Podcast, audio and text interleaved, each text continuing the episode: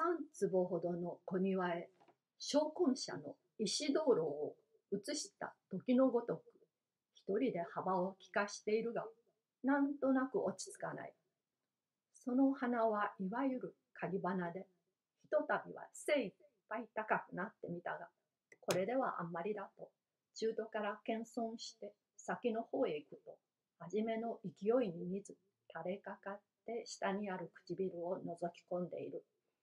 かく著しい花だから、この女が物を言うときは、口が物を言うと言わんより、鼻が口を聞いているとしか思われない。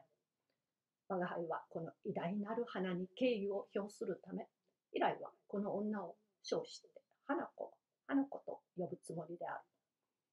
花子はまず初対面の挨拶を終わって、どうも結構なおつないですこと、と座敷中を舐め回す。主人は嘘をつけると腹の中で言ったまま、ぷかぷかタバコをふかす。名帝は天井を見ながら、君、ありゃ、雨漏りか板の木目か妙な模様が出ているぜ、と暗に主人を促す。無論雨の森さ、と主人が答える、構だなと名帝が済まして言う。花子は社交を知らぬ人たちだと腹の中で憤る。しばらくは三人手膝のまま無言である。ちと伺いたいことがあって参ったんですが、と花子は再び話の口を切る。はあ、と主人が極めて冷淡に受ける。これではならぬと花子は、実は私はついご近所で、あの向こう横丁の角屋敷なんですが、あの大きな西洋館の蔵のあるうちですか？通りであそこには金田という表札が出ていますな。と主人はようやく金田の西洋館と金田の蔵を認識したようだが、金田夫人に対する尊敬の度合いは前と同様である。実は宿が出ましてお話を伺うんですが、会社の方が大変忙しいもんですから。と今度は少し聞いたろうという目つきをする。主人は一向動じない。花子のさっきからの言葉遣いが初対面の女としてはあまり存在すぎるので、すでに不平なのである。会社でも一つじゃないんです。二つも三つも兼ねているんです。それにどの会社も重役なんで、多分ご存知でしょうが。これでも恐れいらぬかという顔つきをする。元来ここの主人は博士とか大学教授とか言うと非常に恐縮する男であるが、妙なことには実業家に対する尊敬の度は極めて低い。実業家よりも中学校の先生の方が偉いと信じている。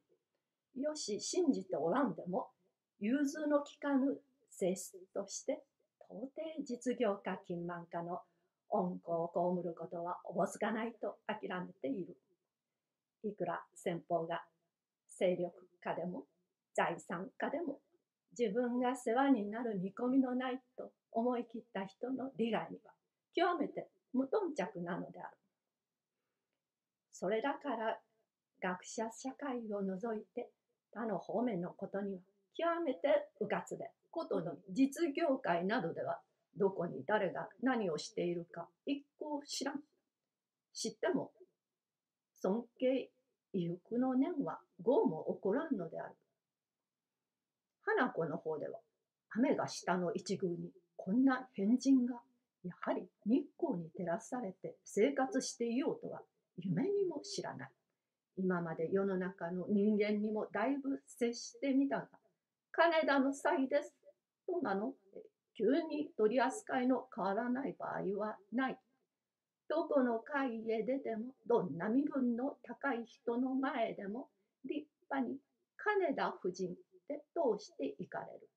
言わんやこんなくすぶり返った老書生においておやで。私のうちは向こう横丁の角屋敷です。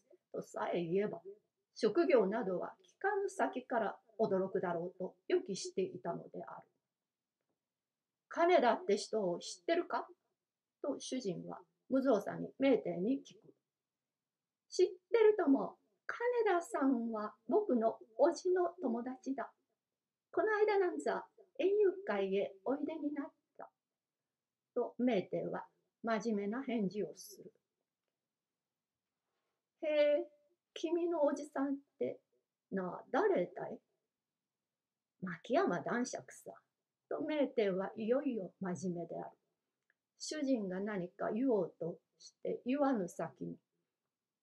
花子は急に向き直って名店の方を見る。名店は大島紬に小当たりさらさか何か重ねて済ましている。おや、あなたが牧山様の何でいらっしゃいますか？ちっとも存じませんで、はなはだ失礼をいたしました。牧山様には始終お世話になると宿で毎毎お噂をしております。急に丁寧な言葉遣いをしておまけにお辞儀までする名帝は「へへなにはははは」と笑っている。主人はあっけに取られて無言で二人を見ている。確か娘の一辺のことにつきましても、いろいろ牧山様へご心配を願いましたそうで。そうですか。とこればかりは、名店にもちと唐突すぎたと見えて、ちょっとたまげたような声を出す。